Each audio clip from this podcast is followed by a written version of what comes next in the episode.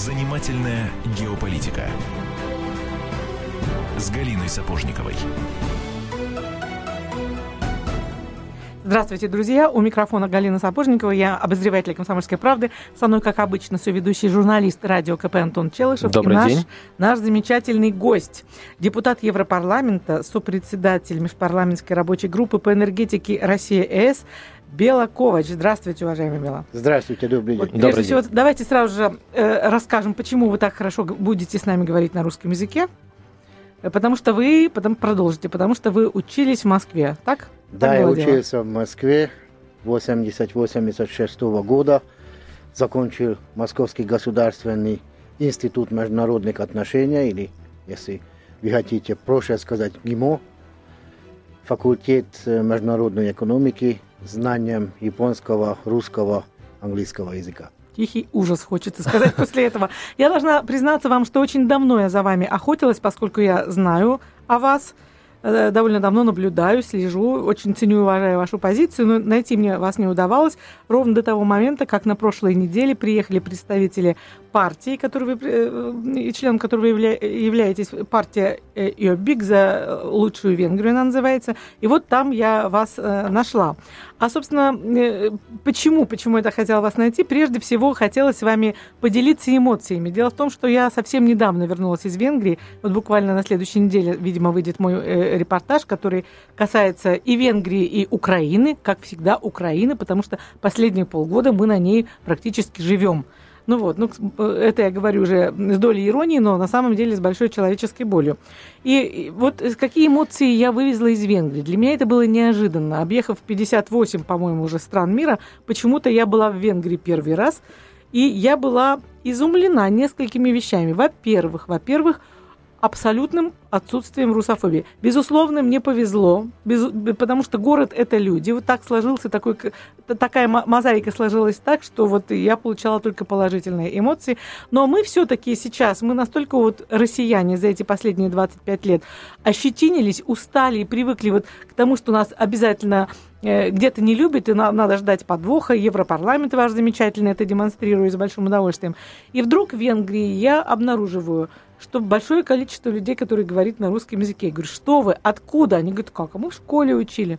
Более того, я обнаруживаю некоторое количество молодых людей, членов вашей партии, кстати, которые интенсивно изучают русский язык. Я говорю, ребята, а что произошло? Почему? Они говорят, ну как, вы разве не понимаете, что Евросоюз несет нас э, в бездну, а все будущее за Востоком, за Евро- Евразийским Союзом, Москвой. Это для меня было вот абсолютно неожиданно, когда я даже как журналист, который всегда любит находить такие царапинки, пыталась вывести э, на тему 56 года или э, под- подавленного э, по, просьбе австрийского правительства, но русской армии подавленного э, восстания 1848 года, но как-то я натыкалась тоже совсем не на ту реакцию, которую я привыкла, например, встречать в странах Балтии. Люди мне говорили, ну да, но это же прошлое, мы уже забыли, давайте жить будущим. То есть для меня это удивительно. Скажите, пожалуйста, ну, спишем это на, не- скажем, невежество. Возможно, эти процессы уже очень давно идут в Венгрии, только я о них не знала. Ну, скажите, вот это потепление, по вашей оценке, оно когда примерно началось и с чем оно связано? Да, тут очень важно отметить того момента, когда, и надо об этом говорить откровенно, когда так называемый последний солдат, российский, советский солдат, э, въехал с территории Венгрии. Этот день был в то время какой-то день праздника. Люди думали, что вот освободились от э, русских, как, как люди между собой говорили об этом, пришла светлое будущее и будем жить по-другому. Правда, люди еще тогда не знали, особенно э, простые люди, что в это время уже на территории Венгрии находилась э, американская армия, представители НАТО. Ну и все это продолжалось, конечно, не к до- добрым делам, как это и выясняется на сегодняшний день. Люди были обмануты.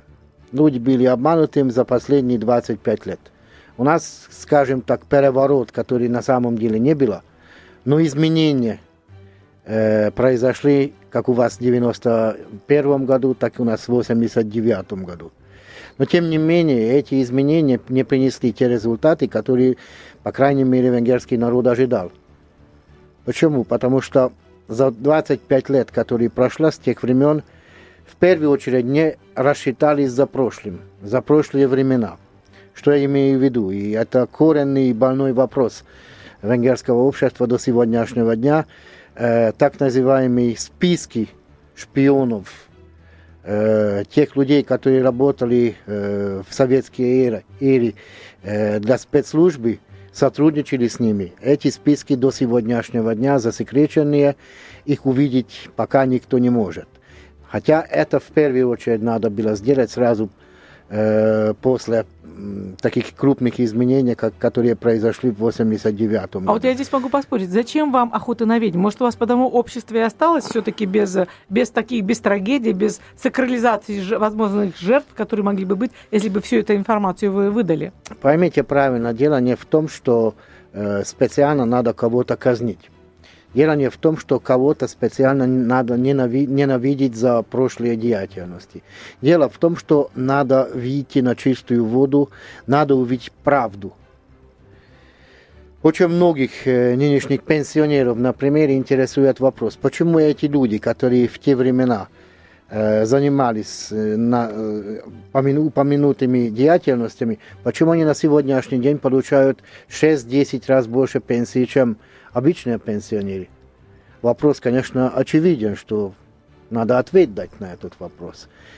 Э, тут не думайте, что это какая-то специальная охота идет по этому поводу. Как раз наоборот, для того, чтобы было ясно и понятно э, всем гражданам, что было до 89 года, я думаю, что стоит об этом один раз, не надо больше, но один раз надо об этом говорить, закрыть этот вопрос и не возвращаться к нему больше никогда. Но это только один элемент из тех, э, который стоит отметить. Наступил 2004 год. До 2003 года я находился в Москве. Я работал в Москве. У нас совместное предприятие было российско-японское. 16 лет я пробил то в Токио, то в Москве. Но в 2000, конце 2003 года, когда уже наметилось то, что э, Европейский э, Союз будет расширяться и Венгрия вступает в ЕС, тогда я решил покинуть Москву и Вот давайте домой. здесь многоточие поставим. Продолжим после короткой паузы. Реклама и выпуск новостей. У нас в гостях депутат от Европарламента Белла Ковач. Занимательная геополитика.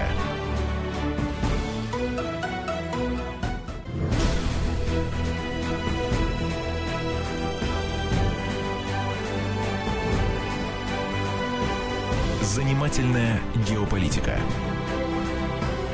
с Галиной Сапожниковой. 17 часов 17 минут, время московское. Продолжаем. Галина Сапожникова, Антон Челышев и наш гость, депутат Европарламента от Венгрии, сопредседатель а, межпарламентской рабочей группы по энергетике Россия Евросоюз Белла Ковач. И, итак, Белла, вы остановились на 2004 годе, переломном годе для Венгрии, и для всего ЕС, когда там с добрый десяток стран, в основном Восточной Европы, а, к Союзу присоединился. Да, действительно, очень многие ожидали 1 мая, когда соединились к Евросоюзу, нам обещали до того очень многого. Люди поверили в том, что они действительно могут поехать в Вену, открывать там свою пекарню, могут работать где угодно, могут передвигаться, но, кстати, вот это единственный, который... Очень большой плюс. И большой плюс, действительно, насчет работы я уже не сказал бы. Потому ну, что да. на сегодняшний день статистика показывает, что больше чем 600 тысяч венгров принудительно уехали из Венгрии работать, поскольку в Венгрии работы нету. Вот, пожалуйста, вам подарок от Европейского Союза. А, кстати, вот, Белла, можете вот для наших слушателей, у которых родственники есть на Украине, которые, может быть, живут на Украине, в России работают, назвать, как изменился показатель по безработице в Венгрии после ее вступления в ЕС? Вот сколько было и сколько стало? Конечно, статистические данные не могу приводить на угу. сегодняшний день, не готов к этому. Но, тем не менее, я помню, что до вступления в ЕС но не было э, уровень э, безработников больше, чем 2%. На сегодняшний день она пошла уже свыше 10. И для того, чтобы семью кормить, чтобы э, старикам, старикам как-нибудь помочь, поскольку э, пенсии довольно низкие, молодежь уезжает из страны. И самое обидное то, что молодежь, та молодежь, которая закончила институт, получили прекрасные профессии, а в Венгрии не могут найти себе работу, приходится свежим дипломом поехать в, тут же в Англию, тут же в Германию и работать кем? Далеко, далеко не по профессии, убирать. Бейбиситер это уже на категории выше э, рабочее место считается, но далеко не по профессии, унизительная работа и задается э, конечно, вопрос, что тогда зачем надо было им учиться? Ведь на сегодняшний день после вступления в ЕС ввели и э, в обучение платную систему. Родители платили, студенты еще подрабатывали, чтобы как-нибудь дойти до диплома, а теперь получили диплом и уезжают из страны. А почему работа-то не стала? Помните, чем, э, чем, чем был, э, была нам страшно любима Венгрия во времена Советского Союза, кроме такайского вина? Вашими шикарными горошками, зелеными консервами. Куда все это производство делать? Мы да. перестали покупать или что случилось? Разрешите, еще добавлю, да, еще да. автобусы и карусы. Да, конечно, да, конечно. конечно, да, да. По-моему, эти основные три еще венгерские вина. Да, вина, э, э, направления, э, которые действительно расцветало. Э, в Венгрии, а что случилось? случилось то, что мы видим тоже на сегодняшний день, что венгерское сельское хозяйство разбито, полностью разбито. Э, те, э, даже не рекомендации, а те приказы, которые идут из Брюсселя, заставили просто уничтожать сельское хозяйство. Что я имею в виду? Они пошли даже на такие э, шаги, что предлагают определенные, но мизерные суммы Э, этим мелким семейным хозяйствам, которые когда-то расцветали, э, деньги предлагают за то, что они вырубили свое дерево, чтобы уничтожали свой виноград и так далее, и так далее. Ну и, соответственно, если у страны самый основной отрасль, в данном случае сельское хозяйство, убито, это поведет за собой последствия, что те консервные заводы, которые были, которые и в России, я думаю, что практически каждый радиослушатель пробовал и, и был доволен с этими продуктами, на сегодняшний день они уже просто не присутствуют. Можно такое представить, что в стране, э, да, э, еще кое-что выращивается, но только для промышленных целей, и то даже по-моему, семечки это называется по-русски, не перерабатывается в Венгрии, а вывозится в Австрию. А наши с вами торговые отношения умерли вместе с коллапсом Советского Союза, что ли? Почему они не продолжились? Я так не сказал бы, потому что и до вступления Евросоюза торговые отношения Венгрии, между Венгрией и Россией были расцветающие. Да, да, да. Да.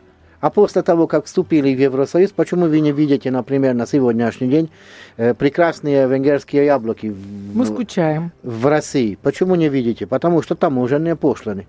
Со стороны России, да? Да, а, я, я долго старался, года, годы, за, то есть годы отдал за то, чтобы улучшать, восстановить отношения между, торговые отношения, имею в виду, в данном случае между Венгрией и Россией, но, к сожалению, Россия прав в том, что и даже ваш министр Министерства сельского хозяйства прав в том, что мы не можем пропустить венгерские сельскохозяйственные товары на территории Российской Федерации, потому что Венгрия является членом Европейского Союза.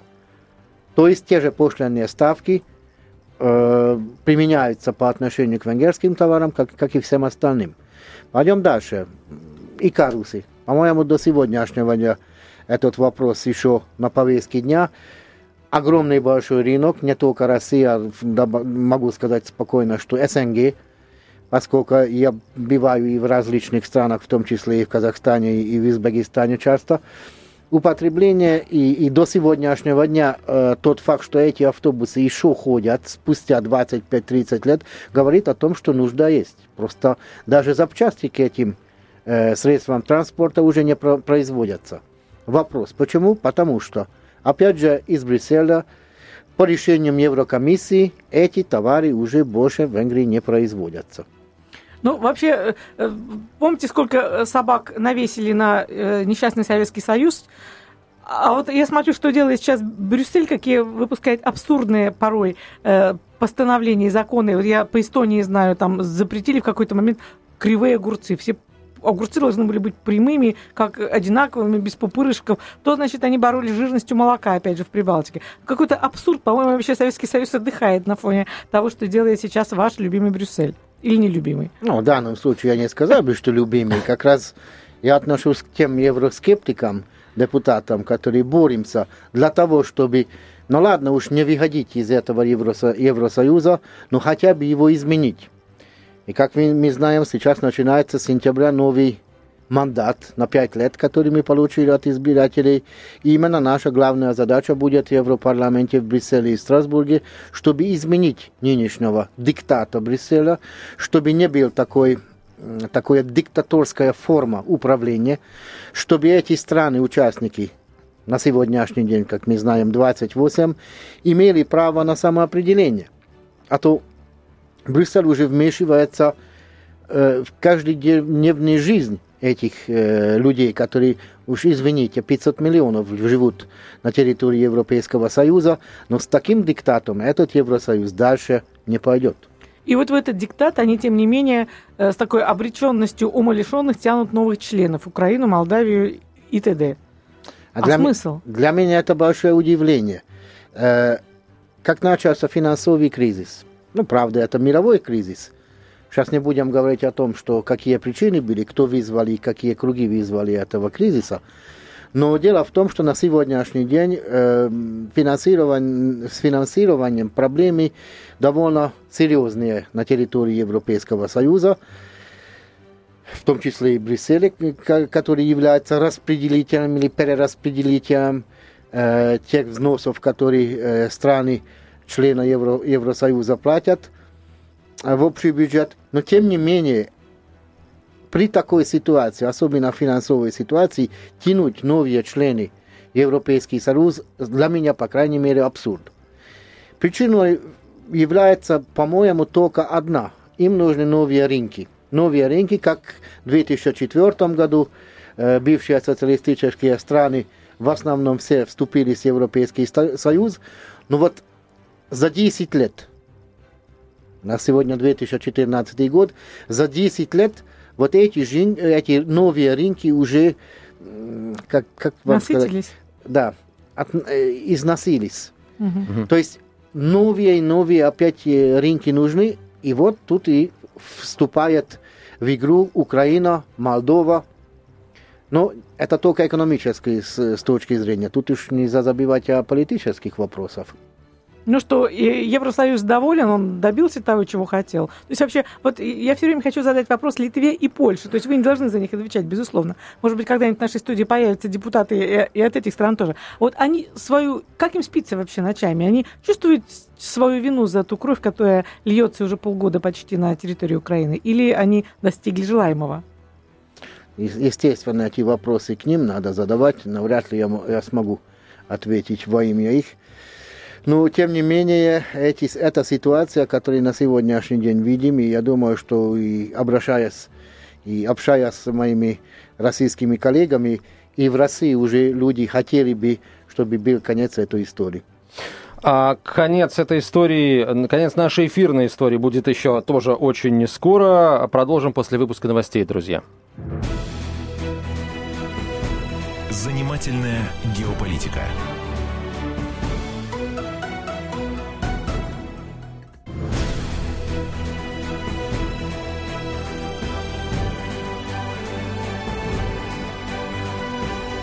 Занимательная геополитика с Галиной Сапожниковой.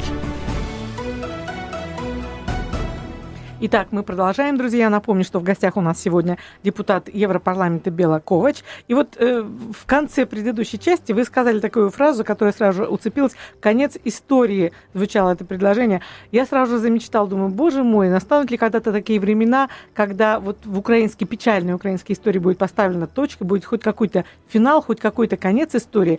Вот скажите, пожалуйста, каким образом вот этот украинский фактор сказался уже сейчас на европейской политике, на европейской европейской стабильности. Дело в том, что когда я была сейчас в Венгрии, мне показалось, что эта тема вообще очень мало кого волнует, поскольку и что меня, ну, может быть, пятое, пятое по, э, по перечисляемости, по цитируемости. И меня это удивило, поскольку ведь вы же граничите. Да, вы граничите с Украиной, с той частью, где все стабильно, но вы граничите э, с тремя бывшими республики бывшей Югославии, когда которая когда-то тоже была э, одной республикой, одной страной, и не можете не помнить ужас 90-х. Э, не думаю, что до вас долетали снаряды, но, по крайней мере, запах пороха это точно чувствовался. То есть вот почему так э, спокойно относится, как мне показалось, Венгрия к тому, что э, гремит на Украине?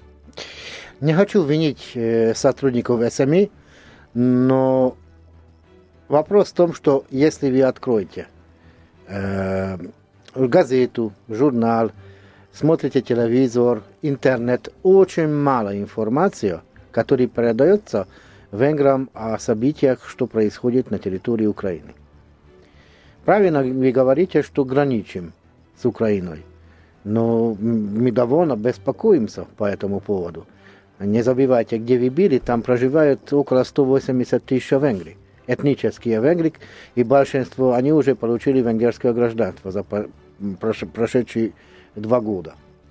И, соответственно, когда уже есть первые жертвы тех венгров, которые, которым принудил, принудительном порядке надо было пойти в армию и служить за Украину, ну уж, конечно. А жертвы нас... уже есть, правильно? Жертвы да, уже из. Ужгорода и среди, уже среди есть, венгров. Уже да. есть, к сожалению, они есть.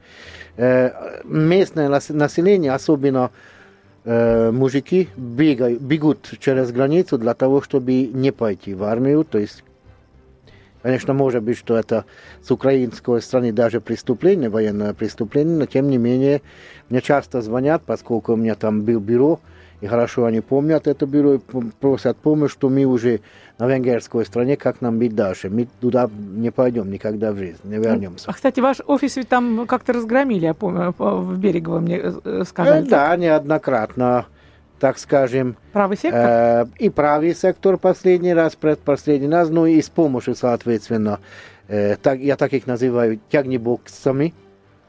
Э, они неоднократно в масках э, демонстрировали против меня. Вон отсюда, это, это Украина, это не Венгрия, Ковач провокатор и так далее, и так далее. Эти про, проходили, скажем так, каждый квартал и прошедшие четыре года. Это меня не удивило. Но, тем не менее, они доводили дело до того, что мне пришлось закрыть этот офис. И собираюсь, соответственно, после утешения всех этих вопросов снова открывать. Но дело дошло до того, что я сам лично получил предупреждение от них э, устной форме. Если еще раз я появлюсь на территории Берехово, тогда меня просто убьют. Здорово, отличная история. И тогда я сел и подумал, а что мне лучше, быть героем – но в гробу. Или продолжать свою работу. Я выбрал последний. Ну вот я должна сказать, что э, это вы, конечно, абсолютно правильно сделали, что лучше, лучше продолжать борьбу живым, вот, э, потому что бессмысленность э, погибшей Небесной Сотни, она особенно видна в Берегово, абсолютно мирном провинциальном городке, где, как, как в любом украинском городке, такой иконостас из, с портретами тех, кто погиб в Киеве. И сейчас уже после всего того, что происходит на Юго-Востоке, видна абсурдность и бессмысленность этих смертей, которые произошли в Киеве в январе. Но вот что я хотела вас спросить. Дело в том, что Европа несколько так взбудоражилась после заявления вашего премьер-министра Виктора Виктора Орбана, который э, ну, достаточно недвусмысленно дважды повторил, если не трижды, что э, хорошо бы подумать о национальной территори- территориальной автономии для венгров. И, в общем-то, подтвердил свою позицию о том, что это правильно давать э, гражданство проживающим там венграм. И все сразу же, сразу же засуетились и сказали, ага, Венгрия претендует на часть украинского пирога, а еще наверняка сейчас что-нибудь скажет Словакия, поскольку э, именно в Словакии э, принадлежала такая э, автономия Подкарпатской Руси и Русины, а еще у румын претензии наверняка на Трансильванию. Вот а что у поляков, вы... да, у поляков, нечего, да. да. А Венгрия вообще же была частью монархии, и поэтому настроение реваншизма, как у любой нации, которая когда-то ну, была любой страной великой, они должны присутствовать. Тем более все помнят, ну не все, в России не все, но э, вот э, в Закарпатье каждый первый мне рассказывал про Трианонский договор, в результате чего Венгрия потеряла две трети территории и две трети населения. Итак, настроение реваншизма реваншизма в наложении на нынешнюю украинскую ситуацию? Ну, это в Киеве так кажется, по-моему. То, что господин Орбан сказал, я с этим полностью могу согласиться. Во-первых, Венгрия не требует никакие территории обратно. Мы уважаем те границы, которые на сегодняшний день присутствуют. Единственное, что мы хотим, и что, в чем мы видим будущее этой территории Закарпатской, чтобы мирно жили вместе, как это было уже с 16 века. Мирно жили дальше вместе русины с венграми.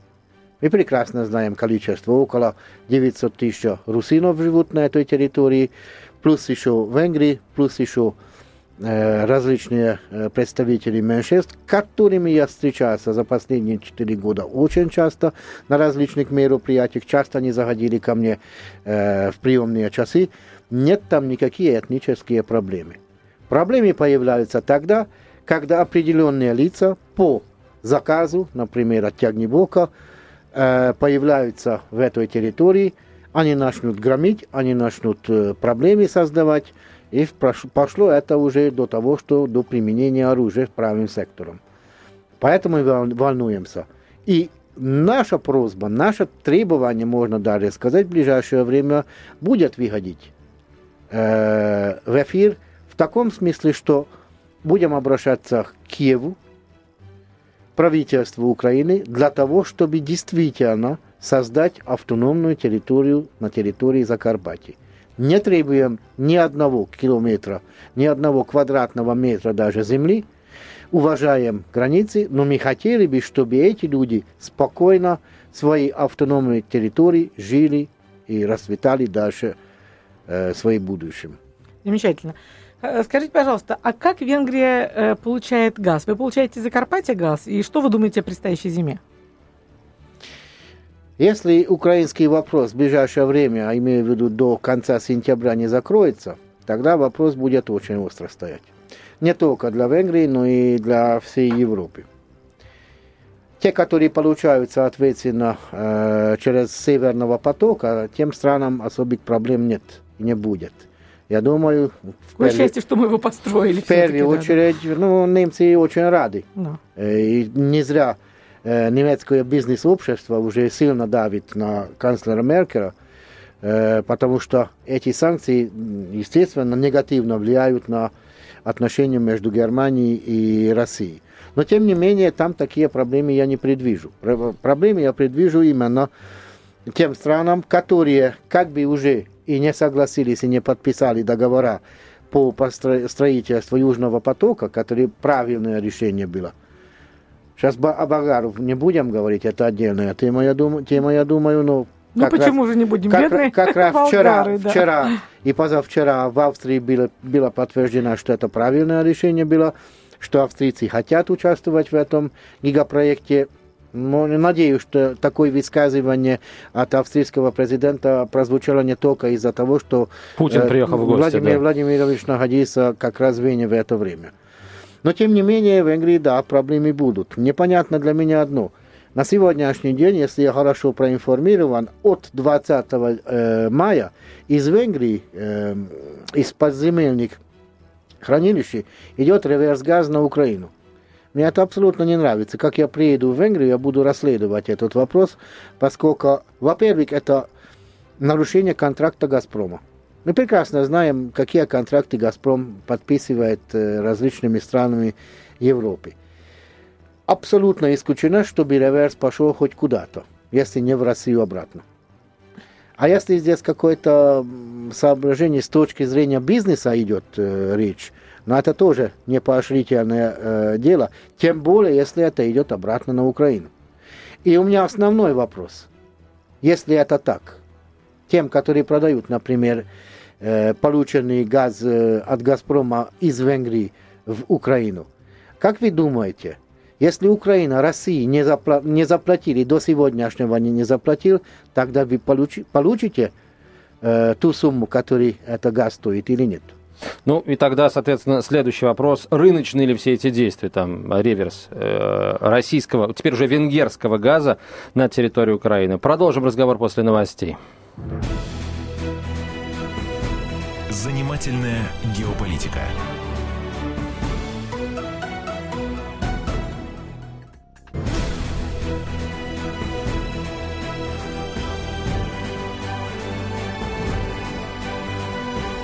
Занимательная геополитика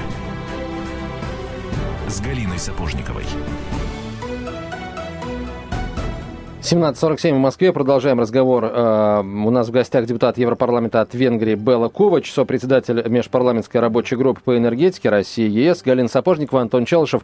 Белла, насколько я понимаю, если э, вот э, новость о том, что Венгрия сейчас совершает реверсивные поставки газа на Украину, а у вас скоро будет очень много работы. Вы сопредседатель комиссии, и именно вам, насколько я понимаю, придется объяснять российской стороне, что за дела такие.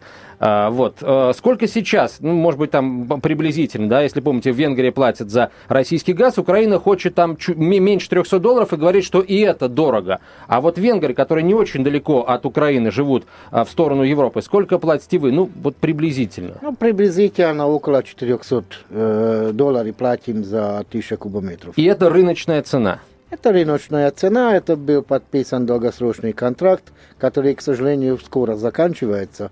Поэтому снова начинаем переговоры вести с «Газпромом». Но я думаю, что может быть, что эта цена даже ниже получится немного, чем до сих пор было. Но тем не менее у меня вопрос останется по-прежнему такой, что кто продает реверс-газ, и даже можем говорить не только о Венгрии, почему надеяться на то, что Украина будет э, вести своевременную выплату за этот товар? Вот э, возвращаясь к разговору о Южном потоке, мы все помним, что болгары приостановили работу, сербы вслед за ними тоже начали об этом говорить. В Венгрии работы идут а, по строительству, и вот насколько активно интенсивно?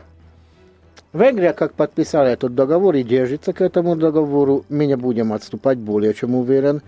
Э, с сербами, я думаю, что проблем не будет. Э, у них единственное, что приостановлен был э, проект, по-моему, в прошлом году в ноябре, но они будут продолжать. А что с болгарами случилось, это лучше задавать вопрос сенаторам. Понятно, понятно, да. И США.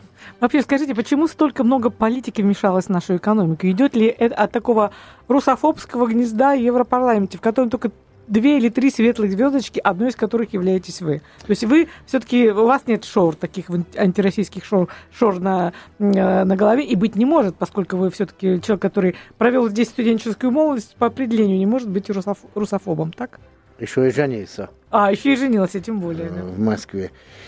Да, спасибо за похваление, за похвальные слова, но э, то, что вы говорите, это только одна страна вопроса. А с другой стороны, как вы прекрасно знаете об этом, за мой э, уважение, мое уважение и любовь к России я получил недавно звание Почетного шпиона. Почетного, почетного шпиона, который я получил от э, европейских институций, от своего же правительства. Но ведь это же только на уровне газетных публикаций, ведь никакого обвинения вам не предъявлено. Э, нет, э, вопрос не настолько простой. Э, венгерские спецслужбы обратились к главному венгерскому прокурору. Главный прокурор обратился к председателю Европейского парламента, и в ближайшее время у меня будут снимать иммунитет для того, чтобы начинать расследование. Но, как вы говорили, и тот, что вы не говорили, я добавлю, главный момент, что я ничего не знаю об обвинении. Потому что эти материалы, которые, э, которым они по крайней мере, на сегодняшнего дня э, пытаются э, меня сбивать с рейса, они засекречены на 30 лет. Здорово. Здорово. В 2043 году я узнаю, в чем я виноват. Слушайте, есть стимул жить долго и счастливо. Вот это и результат того, что будь другом России, тебя рано или позднее Евросоюз накажет. К сожалению, вот это и ответ на ваш вопрос – русофобия. Но русофобия, то, что мы видим в Европе, особенно в Европарламенте, в Еврокомиссии, это очень неправильно и не, на основании неправильных пониманий.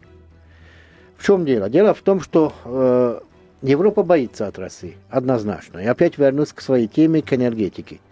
Я не слышу другого в Европарламенте, что подальше от русских, потому что если мы допустим сюда еще и Южный поток, мало они построили уже Северного потока, допустим еще Южный поток, потом может быть, что через Украину там обновляют те трубы, которые до сегодняшнего дня функционировали, тогда мы полностью будем зависеть по энергетической сфере от России.